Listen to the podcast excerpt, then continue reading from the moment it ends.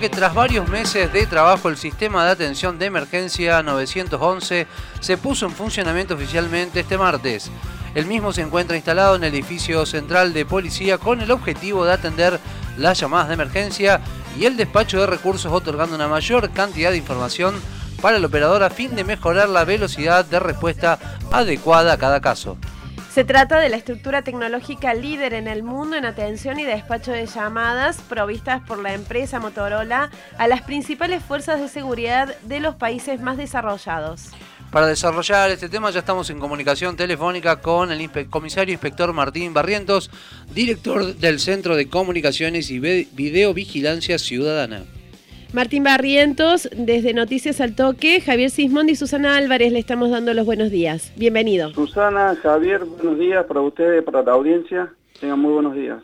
El gusto, comunicarme con ustedes. ¿eh? El gusto nuestro, comisario inspector, tenerlo aquí en la mañana de Noticias al Toque. Bueno, ¿qué significa para la policía y su operatividad la puesta en marcha de este sistema de atención de emergencias 911? Eh, bueno, para nosotros significa un gran avance no solo en lo que hace la tecnología, que nos está brindando el sistema de Motorola, que es excelente, sino el habernos podido capacitar, implementar otras técnicas de, en emergentología y unificar todos los sistemas con los que ya contaba policía, pero que los teníamos separados uno del otro.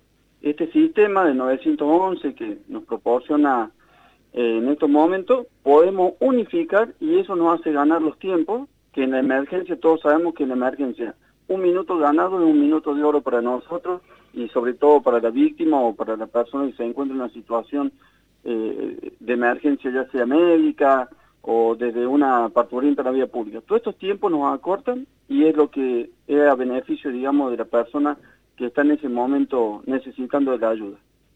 Comisario, más allá de esto de ganar tiempo, ¿qué otros aspectos suma esta nueva tecnología en materia de seguridad pública, violencia familiar y de género, catástrofes?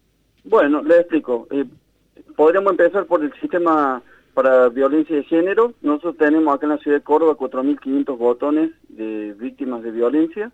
Tenemos 150 tobilleras, que es el sistema dual que, al que le llamamos nosotros y hoy en día una activación de alguno de estos sistemas nos agiliza que el operador o despachador, en el momento que va sacando la comisión de la unidad móvil que se va llegando al lugar del hecho, en forma inmediata ya en su pantalla, tiene todas las descripciones del agresor.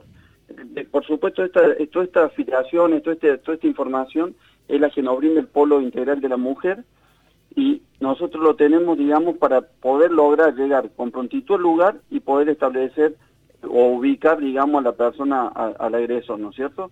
Esto ya lo hemos venido, lo venimos usando del mes de diciembre, no es que estamos improvisando a partir de ayer, sino que lo hemos puesto en prueba a partir del mes de diciembre y nos ha dado muy buenos resultados y hemos hasta tenido aprehensiones casi en fragancia.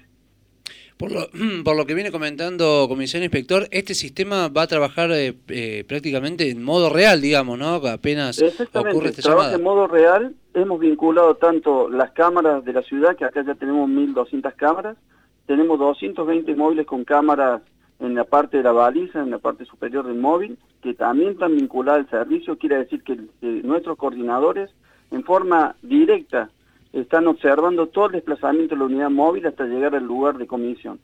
Todo esto que yo les cuento es todo lo que no solamente lo utilizamos para un control de gestión institucional, sino que también lo utilizamos para ser entregado posterior a la justicia como un medio de prueba y transparentar tanto el accionar policial como judicial. Recordamos que estamos en comunicación con el comisario inspector Martín Barrientos, director del Centro de Comunicaciones y Video Vigilancia Ciudadana de Córdoba. El comisario se va a incorporar eh, recursos humanos capacitados, ¿se está trabajando en esto para la atención de la central? Sí, correcto. Nosotros el año pasado ya hemos incorporado eh, más de 100 efectivos de personal que viene únicamente a trabajar al área de emergencia. Quiere decir que esta gente está prestando servicio en el centro de monitoreo, en el sistema del botón antipánico y en el 911.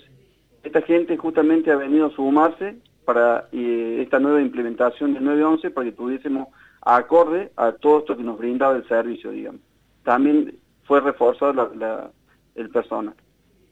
¿Qué inversión eh, se ha realizado ¿no? para la puesta en marcha de este 911? Mire, yo le puedo decir que es muy grande la inversión, no le podría hablar en, números, pero sé que es muy grande y muy importante. Eh, una de las más importantes, creo, comentaba ayer la señora jefe de policía, que se había realizado en los últimos tiempos en la institución policial. ¿Está la previsión de traer esto a la ciudad de Río Cuarto? ¿En qué momento?